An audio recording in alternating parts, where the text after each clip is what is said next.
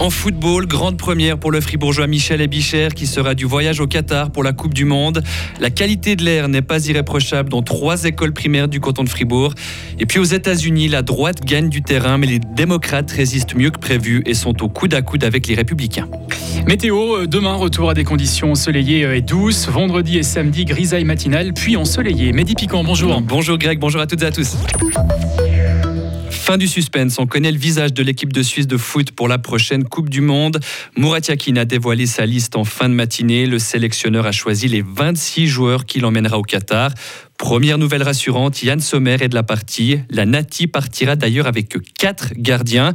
Marie Seriani, vous avez suivi l'annonce de la sélection de l'équipe de Suisse.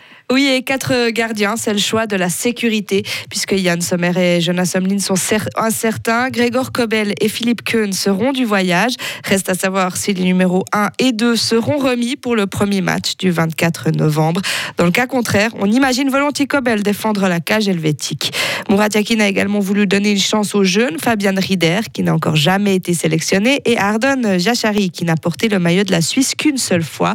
En revanche, le sélectionneur se passera de Steven Zuber de Kevin Mbabou, deux joueurs d'expérience mais qui sont à la peine avec leur club ces derniers temps. Et les Fribourgeois seront contents d'apprendre que le Saint-Ginois Michel Ebicher a trouvé grâce aux yeux de Murat Yakin. C'est une première pour le milieu de terrain de 25 ans. Il représentera le canton en l'absence du gardien Yvon Mvogo qui s'est blessé dimanche dernier et qui a dû déclarer forfait. Merci beaucoup Marie. On rappelle hein, que la Coupe du Monde de foot aura lieu du 20 novembre au 18 décembre prochain. La Suisse va défier le Cameroun, le Brésil et la Serbie. De son côté, le Sénégal doit essuyer un gros coup dur. Sadio Mané ne pourra pas tenir sa place lors du championnat du monde au Qatar. C'est le journal français L'équipe qui l'annonce ce matin. Le milieu offensif sénégalais doit déclarer forfait. Il est sorti hier soir sur blessure, touché au genou lors du match entre son équipe du Bayern Munich et le Werder Bremen. Les enfants fribourgeois sont exposés à trop de radon dans certaines écoles du canton. Oui, mais pas de panique. Il n'y a pour l'instant pas de risque pour la santé des élèves.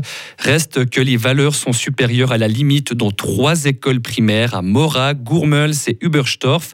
C'est ce que montre une vaste campagne d'analyse de la qualité de l'air dans les établissements scolaires. Des mesures ont été faites dans les rez-de-chaussée de ces bâtiments car le radon est un gaz radioactif qui vient du sol, Karine Baumgartner. Oui, le radon est incolore et inodore et il est issu de la désintégration de présent naturellement dans nos sols. En fonction du terrain et de la disposition du bâtiment, le radon peut s'infiltrer et s'accumuler dans les locaux. Donc ça n'a rien à voir avec la vétusté des murs du bâtiment. Et lorsque des élèves séjournent plusieurs heures par jour dans ces locaux, ça peut avoir un effet sur leur santé à long terme, le radon étant la principale cause de cancer du poumon après le tabagisme. Mais pour l'instant, Karine, ces valeurs trop élevées ne sont pas dangereuses pour la santé. Non, pas de risque pour les écoliers, même si des mesures complémentaires doivent être effectuées effectuée maintenant, car la concentration en radon peut varier, par exemple entre le jour et la nuit. Et si les analyses confirment une concentration de radon trop élevée, le canton dispose de trois ans pour ordonner un assainissement des locaux. Et les communes concernées ont été informées de ces résultats. Merci beaucoup Karine. Une nouvelle campagne pour analyser la qualité de l'air sera réalisée l'hiver prochain en ciblant la concentration notamment de CO2 dans les salles de classe. 25 millions de francs pour soutenir l'éducation dans les situations d'urgence. C'est la somme que va débloquer la Suisse dans un fonds mis en place par l'ONU. Le Conseil fédéral a fixé aujourd'hui le montant de la contribution helvétique pour la période 2022-2024. Dans le monde, 220 millions d'enfants n'ont pas accès à l'éducation ou n'y ont qu'un accès limité en raison de guerres ou de catastrophes naturelles. C'est un nombre qui a triplé depuis 2016. La Suisse n'en fait pas assez pour le climat. Alors que c'est aujourd'hui le troisième jour de la COP27 en Égypte, Greenpeace n'est pas tendre avec la position de la Suisse. Elle estime que les efforts sont largement insuffisants. La Confédération assure pourtant qu'elle a quasiment respecté ses engagements en abaissant de 19% ses émissions de gaz à effet de serre. Sauf que ces chiffres sont biaisés selon Greenpeace. Écoutez Mathias Schlegel, le porte-parole de l'ONG. La Suisse est plutôt bien parce qu'elle a aussi poli les, chiffres en la matière avec euh, la compensation. Et pour nous, la compensation, ça ne, fonctionne pas. Est-ce que vous pouvez expliquer le mécanisme? Alors, le mécanisme, c'est simplement d'investir dans des, dans des projets qui sont censés éviter les émissions ou capter du CO2. Et ensuite, la Suisse signe des accords avec, avec les pays dans lesquels elle fait ses projets pour pouvoir ajouter ces efforts-là à sa propre comptabilité euh, ça ne garantit pas que ces efforts ne soient pas ajoutés aussi à la comptabilité d'autres pays ou d'autres entreprises. Donc, il y a ces problèmes de double comptabilité. Et puis, en soi, la compensation n'a pas tenu ses promesses parce que les émissions de gaz à effet de serre continuent d'augmenter. Ça devait être un principe qui devait permettre en fait de réduire les émissions sans forcément avoir de, rupture brutale pour les, pays les plus riches ou pour les plus grandes entreprises. Mais malheureusement, ça ne fonctionne pas au niveau global. Et aujourd'hui, au troisième jour des discussions en Égypte, les pays insulaires ont demandé d'introduire une taxe mondiale sur les bénéfices des entreprises de pétrole et de gaz. L'idée est de soutenir financièrement les pays du Sud frappés par les catastrophes climatiques. La terre a tremblé ce matin en Italie. Un séisme de magnitude 5,7 a frappé au large de la côte adriatique dans le centre-est du pays. Le tremblement de terre a été ressenti jusqu'à la capitale Rome. Selon les autorités, il n'y a pour l'instant pas eu de victimes ou de gros dommages matériels.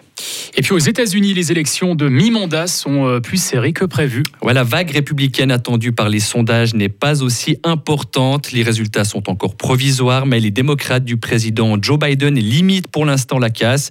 Ils gardent même encore l'espoir de contrôler le Sénat.